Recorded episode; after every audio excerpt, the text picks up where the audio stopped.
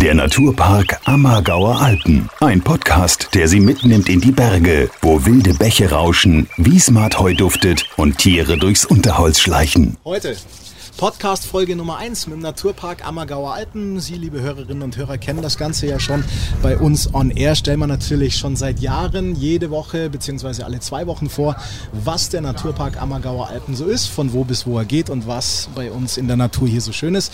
Die Stimmen kennen Sie natürlich aus dem Radio auch schon. Und was neu ist, jetzt podcasten wir auch. Podcast ist in, Podcast ist hip. Das machen wir auch mit dem Naturpark-Team. Freue mich sehr. Episode Nummer 1 heute. Sie hören es im Hintergrund vielleicht schon leichter Wind. Wir sind sind tatsächlich draußen im Naturpark unterwegs und zwar am Fischerhäusel Bad Bayersäun. Ich freue mich sehr. Eine Dame ist hier, Nina Helmschrott und einer der Ranger, Maxi Renz. Grüß euch, Servus. Hallo, grüß dich. Wie ist die? Ja, wir haben äh, Glück. Äh, zur ersten Podcast-Folge perfektes Wetter bis auf den leichten Wind. Also besser hätten wir es uns gar nicht aussagen können, oder? Ja, es ist voll schön hier draußen. Arbeitsplatz in der Sonne, beziehungsweise wir sitzen sogar im Schatten, dass es nicht so heiß ist zu genießen. Also kann gar nicht besser sein. Besser heute. als jedes Büro, oder? Nein, ist echt traumhaft. Also bei so einer See ist immer wieder eine Reise wert, sag ich mal. Ja. Okay, ja, du bist ja sowieso äh, aus Passion quasi Ranger, lieber Maxi, weil du genau. lieber draußen bist als drinnen am Schreibtisch, oder? Genau, so ist es. Einfach die Vielseitigkeit, dass man draußen so viele verschiedene Sachen machen kann. Ähm, Besucherlenkung, Umweltbildung, Monitoring. Das ist einfach super. Du reißt schon ein paar Sachen an, um die es jetzt dann auch in unseren Podcasts gehen wird. Äh, Nina, für unsere Hörerinnen und Hörer, die vielleicht neu sind bei Radio Oberland oder beim Naturpark Podcast, ähm, beschreib uns mal den Naturpark Ammergauer Alpen ganz kurz. Womit haben wir es hier zu tun? Wo sind wir hier? Wie groß ist er? Was ist das, was hier zählt? Ja, der Naturpark Ammergauer Alpen umfasst im Prinzip sechs Gemeindeflächen und zwar von Bad Bayersäun über Bad Kohlgrub, Sauergrub, Altenau, Unterammergau, Oberammergau bis nach Ettal und dann noch das gemeindefreie Gebiet hinter dem Graswangtal bis zur Grenze. Also man merkt schon ein ziemlich großes Gebiet und wenn man sich mal überlegt, was auf der Fläche vorkommt, kann man sich auch vorstellen, dass es recht vielseitig ist. Ich glaube 230 Quadratkilometer sind so ungefähr, gell? Genau, 227. Also große Fläche und unglaubliche Artenvielfalt, unglaubliche Landschaftsvielfalt und auch kulturelle Vielfalt, die wir auf dem Gebiet haben. Und falls Sie sich jetzt wundern, warum die Nina Helmschrott so viel über den Naturpark weiß, das liegt jetzt nicht nur daran, dass sie hier einfach gerne unterwegs ist. Das liegt auch an deiner Position. Du bist Naturpark-Koordinatorin, heißt das so schön im Beamtendeutsch. Ja, ähm, genau. Was verbirgt sich da so in der alltäglichen Arbeit denn dahinter?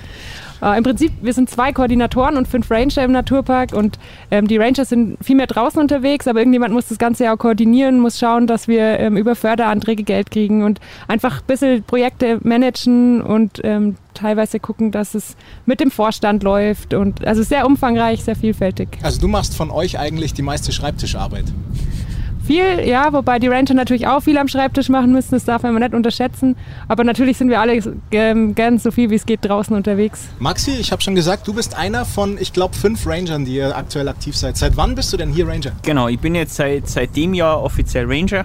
Ähm, war letztes Jahr eben schon ein halbes Jahr im Praktikum beim Naturpark und habe da den ganzen, ähm, die ganzen Aufgaben und sowas schon mal kennengelernt und auch das ganze Team und so und, und bin, bin jetzt eben seit Anfang des Jahres offiziell Ranger. Genau. Ähm, ja, du bist seit diesem Jahr offiziell Ranger. Genau. Ähm, wie gefällt es dir denn bis jetzt? Super, super. Also das, die Aufgaben sind einfach so vielseitig, man kann so viel draußen machen in verschiedensten Bereichen. Und, und auch das Team ist einfach super. Und eben was, was Nina vorher noch gar nicht gesagt hat, ihre ganz große Leidenschaft oder wo sie halt ganz viel Zeit einsteckt, ist die Naturparkschule, wo wir eben mit den Kindern unterwegs sind. Ähm, und da sind wir jetzt, also ich und der Hannes, die zwei neuen Ranger, unterstützen ich sie jetzt da ein bisschen. Okay, jetzt steigen wir mal ein. Wunderbarer Tag, blauer Himmel, äh, ich würde sagen über 20 Grad, leichte Brise hier direkt am Säuersee. Äh, das Thema heute der Naturpark im Frühling natürlich. Wir sind schon so ein bisschen am Übergang in den Frühsommer, beziehungsweise ich habe immer so ein bisschen das Gefühl, also richtiges Frühjahr gibt es eigentlich gar nicht mehr. Erstes Winter, es hat noch geschneit. Dann ist irgendwie zwei Wochen so ein bisschen Frühling und dann ist gleich direkt Sommer. Ja, der Übergang geht schneller. ja, ist bisweilen auch ein bisschen anstrengend, würde ich mal sagen. Aber schön, jetzt haben wir es heute super erwischt. Ähm, der, ähm, der Naturpark im Frühjahr. Wir fangen mal an. Wir sprechen natürlich über Flora und Fauna, also über mhm. Tiere und Pflanzen. Nina hat schon ganz kurz die wahnsinnige Artenvielfalt hier angesprochen. Äh, Maxi, wenn wir ja. von den Tieren sprechen, mhm. über was für Tiere sprechen wir denn hier im Naturpark? Beziehungsweise was kann man denn hier draußen alles, wenn man ein bisschen Zeit mitbringt und genauer hinschaut als normalerweise, was kann man denn alles ja, entdecken. Also was im Frühjahr ganz interessant ist, ist, dass dann die ganzen Zugvögel wiederkommen. Das heißt, zum Teil kommt der, der Flussuferläufer Mitte April und schaut dann an der Ammer nach, nach gute Habitate, nach Kiesbänke, wo er dann brüten kann. Und auch ganz viele andere Vögel, jetzt auf die Wiesen kommt dann das Braunkehlchen und das Schwarzkehlchen so langsam. In die Felswände kommt der Uhu und der, der Wanderfalke und der Mauerläufer. Also es ist unglaublich viel zu sehen in der Tierwelt auf jeden Fall. Natürlich speziell äh, die, im Vogelbereich, aber da ist es wirklich ganz, ganz besonders. Ja. Ich höre schon raus, du bist, glaube ich, äh, selbst begeisterter Hobby-Ornithologe, richtig? So ist es, so ist es, genau. Wie kam das? Wie genau. kam das? Also warum äh, interessiert sich jetzt ein junger Mensch, ich will das nicht in Abrede Ja. stellen, aber ausgerechnet für Vogelkunde? Ja, also ich habe die Zeit draußen eigentlich, also draußen und auch gern die Stille draußen eigentlich schon immer genossen. Ich habe es natürlich auch durch Studium ein bisschen erfahren. Also ich habe im Studium, hast du studiert, ich habe äh? Forstingenieurswesen studiert und da mussten wir um die 170 verschiedene Tiere lernen. Also die hatten wir alle da mit Präparaten vorliegen und mussten die auswendig lernen. Und da habe ich erstmal so ein bisschen, ja, die ersten Fühler ausgestreckt und ähm, über Naturpark, muss ich ehrlich sagen, habe ich dann, haben wir mit Experten zu tun gehabt, die auch mit dem Gesang und so sehr viel machen können. Das ist natürlich hochinteressant. Das, ihr müsst euch vorstellen, es gibt Leute, die gehen raus, können die Augen schließen, hören eine Viertelstunde zu, welcher Vogel da singt und können dir dann noch eine Liste mit 20 Vögeln sagen, wo da jetzt gerade da waren. Okay. Das Hast ist du auch einfach- so ein gutes Ohr Äh, dafür? Oder ich bin gerade am Üben, ich bin gerade am Lernen, ähm, weil ich denke, das wäre das Coolste, was ein Ranger so machen kann. Aber es ist wirklich unglaublich schwierig. Aber da bin ich jetzt gerade am Lernen. Ja. Ja. Du hast schon vom Braunkehlchen und vom Schwarzkehlchen gesprochen. Wir haben es also sehr häufig noch mit äh, selten gewordenen Singvögeln zu tun. Genau. Beschreib mal diese Ganz Vögel genau. mal so ein bisschen. Ja, also so ein, Braunkehlchen oder ein Schwarzkehlchen, das ist so ein bisschen von der Größe, dass man sich vorstellen kann wie wie eine Kohlmeise, also relativ klein. Ähm, das Besondere ist eben, dass das Bodenbrüter sind. Das heißt, die legen ihr Nest nicht irgendwo auf dem Baum, sondern einfach auf dem Boden. Und, und da wird es natürlich dann ganz interessant, dass die Flächen in der Zeit, wo sie da sind, das ist ja nicht lang, dass die besonders geschützt worden sind. Dass da, dass da keine Hunde durchziehen und natürlich auch keine Besucher. Ähm, und da am Boden, also gerade sind sie oft in, in Gewässernähe, weil da ganz, ganz viele Insekten sind. Also und das fressen sie dann. Du hast schon gesagt, ähm, es wäre wichtig in der Brutzeit, ähm, grenzen wir erstmal ein, wann bis wann ist diese Brutzeit denn genau? Das ist von, von Vogel zu Vogel ein bisschen unterschiedlich, aber man kann so grob sagen, von Mitte April bis Mitte Juli. Ähm, manchmal Juni, es ist ähm, immer sehr individuell. Und deswegen haben wir eben auch diese gefährdeten Bereiche individuell für jede Vogelart immer ausgeschildert. Das ist immer so eine Mischung. Man darf natürlich nicht, wir möchten auch nicht die ganze Natur zuschildern, aber man muss natürlich schauen, dass man in alle Bereiche sie informieren kann. Aber das ist wirklich gut sich ersichtlich. Auf dem Schild wird das Tier nochmal mit einem Bild erklärt, dass man einfach ein bisschen besser versteht. Es wird auch erklärt, warum jetzt gerade die Einschränkungen sind. Was, was auch finde ich ganz wichtig ist, dass nicht immer du, du, du, sondern ein bisschen Verständnis dabei ist. Und so haben wir das eigentlich ganz gut verteilt, denke ich. Denn wenn man draußen im Naturpark für ein bisschen Unruhe sorgt, ist es natürlich so, dass diese Vogeleltern dann äh, im schlimmsten Fall ihre Gelege verlassen. Das ist das Problem, glaube ich. Ganz genau, ganz genau. Also gerade wenn da jetzt Hund drüber ziehen, äh, dann kann es eben sein, wenn da zu lange Störung ist, dass die ihr Brut aufgeben. Das wollen wir nicht, weil ich habe vorher schon gesagt, äh, viele dieser Vogelarten, liebe Nina, sind äh, in Europa selten geworden, stehen teilweise auf der roten Liste, auch die hier bei uns in der Region, oder? Ja, da gibt es auf jeden Fall einige. Und deswegen ist es umso wichtiger, dass man selber mal überlegt, wo man sich eigentlich gerade bewegt. Man ist ja oft eigentlich in dem Wohnzimmer von der Tiere unterwegs. Und deswegen sollte man da bei uns jetzt einfach ein bisschen Rücksicht nehmen und überlegen, wo tut man noch was Gutes und wo kann man sich austoben. Da gibt es genug Bereiche, wo man, glaube ich, auch einfach äh, mit dem Fahrrad zu Fuß unterwegs sein kann, ohne dass man irgendjemand stört. Deswegen seid ihr, glaube ich, auch, äh, beziehungsweise sind die Ranger draußen auch unterwegs. Ähm, ihr sprecht auch Leute an und gebt denen das weiter und ich glaube, ihr stoßt auf recht viel Verständnis, oder?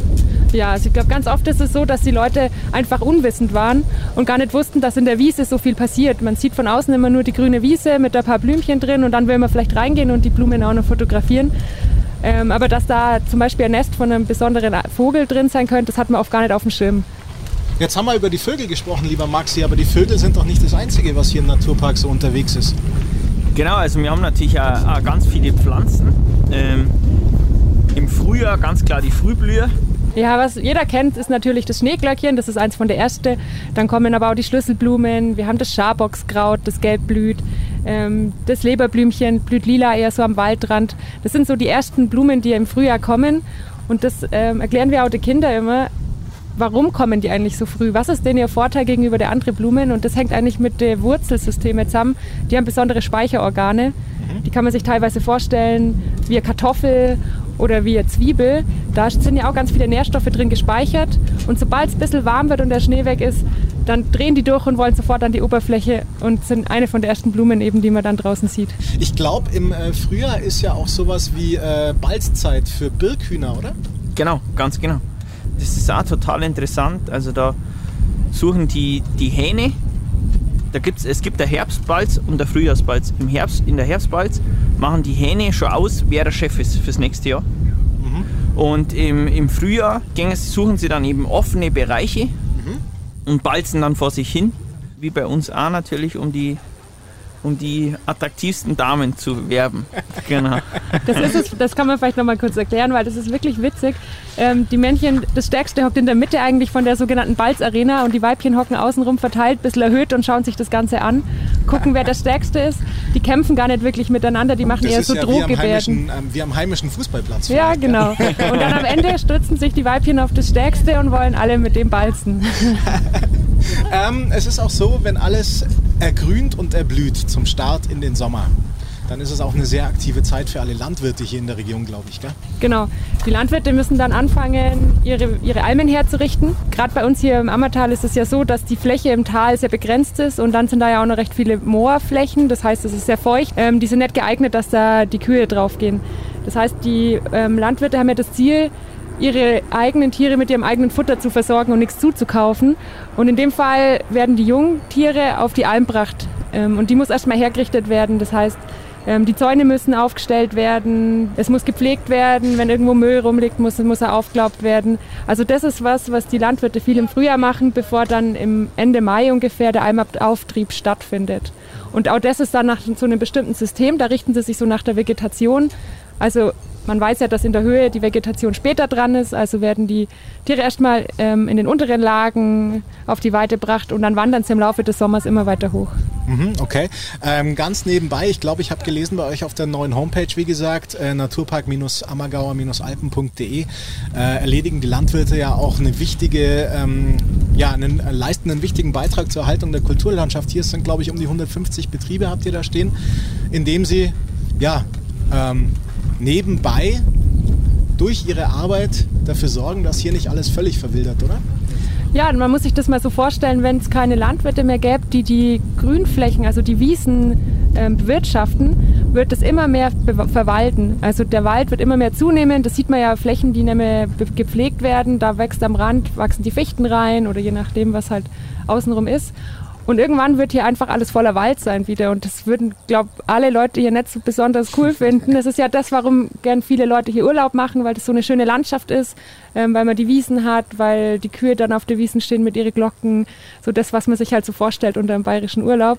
Aber auch das, was wir schätzen, wenn wir keine Almen hätten, hätten wir oft gar keine Ausblicke auf die Berge. Also vom Hörnle runter würde man halt in den Wald schauen. Ja, ja, richtig, richtig. Jetzt sitzen wir hier, ich habe es gerade schon gesagt, wunderschön am Säuersee, direkt am Fischerhäusel. Das heißt, wir haben Wasser um die Ecke, wir haben Wiesen um die Ecke, wir haben Bewaldung um die Ecke. Über was haben wir heute noch nicht gesprochen? Das sind natürlich ja unsere Berge. Wenn jetzt hier jemand lostigern möchte, gibt es natürlich beim Stichwort Tourenplanung einiges ein bisschen zu beachten. Ähm, nicht einfach losgehen mit den Sportschuhen, mit den kurzen Hosen und sich dann wundern, wenn es vielleicht nicht mehr weitergeht, oder? Du, du, du lächelst schon. Ja, das ist ja tatsächlich ein Problem, das man oft im Frühjahr hat. Bei uns im Tal ist der Schnee schon lang weg. Es ist schon warm. Gerade wenn man dann die Berge vielleicht nicht mal in Sichtweite hat von seinem Wohnort aus, hat man gar nicht auf dem Schirm, dass da noch Schnee liegt. Ich schaue jetzt gerade mal aufs Thermometer hier. Moment mal, wir haben, wir haben 24 Grad momentan, ja? Ja. Ist ja wunderbar. Genau, man, man ist schon lang barfuß unterwegs, hat eine kurze. Hose an. Genau hier am See, die ersten Leute schwimmen schon. Und Das dann sind natürlich man, jetzt die ganz harten. Gell? Also, uh, ich glaube, Wassertemperatur 14 Grad, aber ja, man könnte eigentlich schon im Sommer sein, gedanklich. Gell? Genau. Und ähm, dann nimmt man sich vor, dass man mal einen Nachmittag oder einen Tag in die Berge geht. Was man aber oft nicht bedenkt, ist, dass vor allem nordseitig noch immer Schneefelder liegen können. Und das macht sehr gefährlich. Also wenn man da dann nicht die gescheiten Schuhe anhat, keine Stecken dabei hat, ähm, kann man da schnell mal wegrutschen. Beziehungsweise manchmal muss man dann halt auch einfach sagen, das ist jetzt nicht die richtige Zeit, wir drehen wieder um und suchen uns was anderes, weil da wird es einfach schnell gefährlich. Und deswegen ist es eigentlich in, in der Jahreszeit ganz sinnvoll, sich eher so südseitige Routen auszusuchen. Da ist der Schnee ja als erstes weg. Wenn jetzt jemand hier kommt, um Urlaub zu machen und die Natur genießen möchte und vielleicht auch unsere Berge genießen möchte, es ist so, wir sind teilweise schon im Hochgebirge. Wo kann ich denn ähm, Tipps bekommen, wenn ich jetzt nicht ganz so firm bin? Was ich machen kann, welche Tageszeit vielleicht die richtige wäre, was ich an Ausrüstung dabei haben muss. Was würdet ihr erstmal so empfehlen und wo kann ich vielleicht Tipps kriegen? Am einfachsten ist eigentlich in den Touristinfos hier in der Orte. Ähm, die Mitarbeiterinnen, die sind ja alle gut geschult. Und wenn die dann mal nicht weiter wissen, dann kommen sie auf uns zu oder man, wir können dann nochmal mit der Bergwacht direkt reden. Also da gibt es verschiedene Anlaufstellen vor allem halt die, die viel in den Bergen unterwegs sind, auch privat, die wissen dann immer ganz gut, wie gerade die aktuellen Bedingungen sind. Ich glaube, der Maxi, also Maxi Renz, einer der Ranger, du bist sehr oft in den Bergen wahrscheinlich unterwegs. Genau, genau. Ähm, was würdest du jetzt so empfehlen, wenn man, wenn man, wenn man auf Tour geht, so mittelschwere also, Tour, was muss man unbedingt beachten? Also, also was halt auf jeden Fall, was der Nina schon gesagt hat, was man wirklich, was ganz oft unterschätzt wird, gerade wenn man auf dem Berg ist südseitig schon Hammerwetter hat. Man hat da jetzt gerade noch Prozeit gemacht. Und man ist dann auf dem Gipfel und geht auf die Nordseite und da liegt überall noch Harsch. Und der Harsch ist halt einfach unglaublich harter Schnee und da rutscht man unglaublich leicht aus und dann kann es zu Unfällen kommen. Selbst wenn man gute Schuhe hat, das kann selbst auch nicht reichen. Ähm, dass man einfach nordseitig vielleicht meidet, wo noch Schnee liegt und wenn da Schnee weg ist, dann passt es ja. Und dass man sich einfach eher südseitig konzentriert. Wenn wir jetzt so ein bisschen Ausrüstung nehmen, also kurze Hose, ganz normale und T-Shirt ist vielleicht auch ein bisschen wenig. Was würdest du, genau. selbst wenn es jetzt ja. von den Bedingungen her passt und jemand auf Tour geht, was würdest genau. du empfehlen? Was muss man unbedingt dabei haben? Es ist eigentlich so wie bei jeder Tour, wäre es halt immer gut, dass man nach oben relativ wenig anzieht, vielleicht nur ein T-Shirt und einen Windstopper aber, dass man drüber einen Windstopper hat. Und wenn man dann oben ist, dann kann man am besten ein Ersatz-T-Shirt, dass man das verschwitzte Zeug ausziehen kann und dann aber schon vielleicht ein Vlies oder so dabei haben und dann den Windstopper noch mit rüber. Weil da oben, man muss denken, auf die Berge ist immer windig und man kühlt so schnell aus. Äh, und gerade wenn man beim Laufgehen schon obackelt ist wie ein Irrer und dann schwitzt, ähm, dann ist es, glaube ich, ganz gut, wenn man oben sagt, man kann Ersatz-T-Shirt ein Vlies dabei und kann dann einfach nochmal den Windstopp anziehen. Das ist das berühmte Zwiebelsystem, um das es hier gerade geht. Ähm, dann hast du schon gesagt, wenn man aufgeht, ist man wahrscheinlich bepackt. Da sind wir beim Stichwort Rucksack. Was sollte man vielleicht so drin haben, damit man auch Spaß an der Bergtour hat? Also was ich immer ganz wichtig finde, aber das ist vielleicht auch so eine persönliche Einstellung, ich habe immer besonders viel Spaß, wenn der Rucksack keine 25 Kilo wiegt. Ähm, ja, muss man alles hoch und runter schleppen, deswegen, ja logisch. Deswegen, ich sollte jetzt sagen, dass man sich unten genau überlegt, was nehme ich mit. Ähm, also bei mir zum Beispiel muss immer ein Fernglas dabei sein. Aber das muss jetzt auch zum Beispiel, beim Fernglas ist ja so, der Durchmesser vorne, je größer der Durchmesser ist, desto schwerer ist es und desto mehr kann man es in der Nacht hernehmen. Brauche ich ja noch nicht, wenn ich untertags auf dem Berg bin. Da kann ich einfach ein ganz kleines mitnehmen. Und was zum Trinken ist ganz, ganz wichtig. Und dann gerne stecken, gerade wenn es einmal ein bisschen rutschiger wird. Gute Schuhe. Ähm, aber nicht viel, viel mehr. Also wenn jemand nur eine kleine Kamera mitnehmen will, dann soll das machen. Aber man braucht jetzt da kein riesen Objektiv mit aufzerren, weil da dann die perfekte Blume steht. Ich meine, das muss ich alles hoch und runter tragen. Und dann hört irgendwo der Spaß auf, wenn es einfach kein, ja, wenn es schwer ist. Gute Bergschuhe haben natürlich auch einen entscheidenden Vorteil, stabilisiert natürlich auch ums Sprunggelenk rum, genau. dass man nicht umschneidet. Ganz genau, genau. Ganz wichtig. Denn, denn wenn am Berg was passiert, dann ist es meistens relativ schwierig, ohne die Bergwacht runterzukommen. Gell? Also das wären so die, die Tourentipps, wenn Sie also auf die Berge wollen, ein bisschen aufs Wetter schauen, auf die richtige Tageszeit, auf die richtige Ausrüstung zum Trinken dabei haben, haben wir gehabt und gute Schuhe. Nina, das weiß eigentlich jeder, der bei uns hier zu Hause ist. Das ist mehr so an unsere Gäste, an die Touristen hier gerichtet. Und ähm, damit oder dass die Leute eben so viel wissen hier, da legt ihr schon ganz früh, glaube ich, den Grundstein, dass sich die Einheimischen hier in ihrer eigenen Heimat gut auskennen. Stichwort, glaube ich, schulische Bildung, oder? Genau, wir haben hier das Konzept Naturparkschule. Das heißt, alle Grundschulen, die bei uns im Naturpark liegen, und das sind fünf Stück, mit denen arbeiten wir ganz eng zusammen. Und ganz wichtig, wir gehen eigentlich mit jeder Schulklasse, wenn es irgendwie hinhaut, zweimal im Schuljahr raus. Und was ich jetzt wieder gemerkt habe, ich war gestern mit der ersten, zweiten Klasse in, von Bad Bayersäun draußen unterwegs und wir haben geschaut, was macht die Hecke im Frühjahr. Und dann sind die Dritt- und Viertklässler kommen und haben gesagt, oh, ihr geht's zur Hecke, ich weiß doch, dass ihr da immer Tiere versteckt. Also die Kinder merken sich das ganz genau. Die wissen, wenn wir kommen, da machen, machen sie wieder was Cooles draußen, lernen was, dürfen selber aktiv was machen. Und das merken die sich ganz gut. Was macht denn die Hecke und was dürfen die Kinder denn? Beschreib es unseren Hörern mal, was dürfen die Kinder alles, bei, wenn sie mit euch unterwegs sind? Ja, also als erstes gehen wir mal hin und dann ist der Auftrag leise sein und anschleichen, weil die sollen gucken, welche Tiere sie überhaupt in der Hecke sehen. Oder Spuren von Tiere. Kann ja auch Spinnennetz sein oder was angeknappertes. Ähm, das funktioniert immer ganz gut dass sie da dann auch wirklich leise sind, wenn man sagt, sie sind so kleine Entdecker und sollen jetzt mal genau hinschauen. Ja, das glaube ich, das klingt auch nett. So kann man Kids einfach motivieren, gell? Genau, dann gucken wir einfach, dass sie fünf Sträucher, die in der Hecke typischerweise vorkommen, erkennen und die dürfen sie dann ganz genau abzeichnen. Also das ist schon eine Herausforderung, wenn man so ein Blatt ganz genau anschauen muss, gucken muss, hat es kleine Härchen oder nicht und dann ist vielleicht nur eine Spinne drauf, die kann man dann noch mitmalen. Und dann am Ende geht es nur um fünf Heckenvögel, wie zum Beispiel die Heckenbraunelle oder der kleine Zaunkönig. Und dass das Ganze dann im Kopf bleibt, spielen wir am Ende noch ein kleines Spiel, eins, zwei oder drei. Kennt jeder, glaube ich, noch von früher. ja, lang ist es her, aber war einfach cool. So ähnlich macht ihr das auch, oder wie? Genau, dann rennen die los und dürfen sich für eine der drei Möglichkeiten entscheiden. Und das ist ja dann das, was sie davor gelernt haben. Da freuen sie sich dann immer. Und erzählen es wahrscheinlich auch sehr stolz dann zu Hause ihren Eltern. Das ist ja quasi der Benefit indirekt über die Naturparkschule raus, auch dass nicht nur die, die Kids was mitbekommen, sondern auch die Erwachsenen. Ne? Klar, man erlebt ja selten so viel Begeisterung wie bei Kindern. Und wenn die dann heimkommen und erzählen, dass jetzt zum Beispiel auf dem Bauernhof die Kuh selber füttern durften und die Kuh ja aber auch das Gras frisst und wenn im Gras dann aber ähm, zum Beispiel jemand den Hundebeutel liegen lässt, dass das ganz schlecht ist für die Kuh, dann erreicht man damit wieder die Eltern, die Großeltern, die Geschwister und so verbreitet sich das dann. Natürlich könnten wir jetzt noch drei Stunden weiter drüber reden, aber irgendwo müssen wir ja ein Ende finden. Das ist vielleicht auch das letzte ja. Stichwort. Wenn man euch draußen im Naturpark, euch Ranger trifft, ja. ihr seid ja unterwegs, genau. man darf euch auch, wenn man eine Frage hat, äh, direkt mal anquatschen. Oder? Jederzeit, jederzeit. Also egal ob Deutsch oder Englisch, wenn Fragen da sind, einfach fragen. Genau. Dann lernt man genau. vielleicht noch was über den Naturpark. Ich hoffe, Sie hatten Spaß heute bei der ersten Episode unseres Podcasts über den Naturpark Ammergauer Alpen. Das ist die Episode im Mai gewesen. Ich freue mich drauf. Die nächste kommt in ein paar Wochen, wenn wir mittendrin sind im Sommer. Dankeschön, Nina Helmschrott und Maxi Renz, einer der Ranger aus dem Naturpark-Team und die Naturpark-Koordinatorin, quasi die Dame für alles, was so organisatorisch angeht. Ich wünsche euch einen schönen Frühling und dann einen wunderschönen Sommer. Dann hören wir uns wahrscheinlich wieder. Ja, willkommen wieder. Ja, gerne. Freue ich mich sehr drüber. Dankeschön. Ciao. Ciao. Danke fürs Zuhören. Wenn Ihnen der Podcast über den Naturpark Ammergauer Alpen gefallen hat und Sie kein Interview mehr verpassen möchten, klicken Sie auf Abonnieren.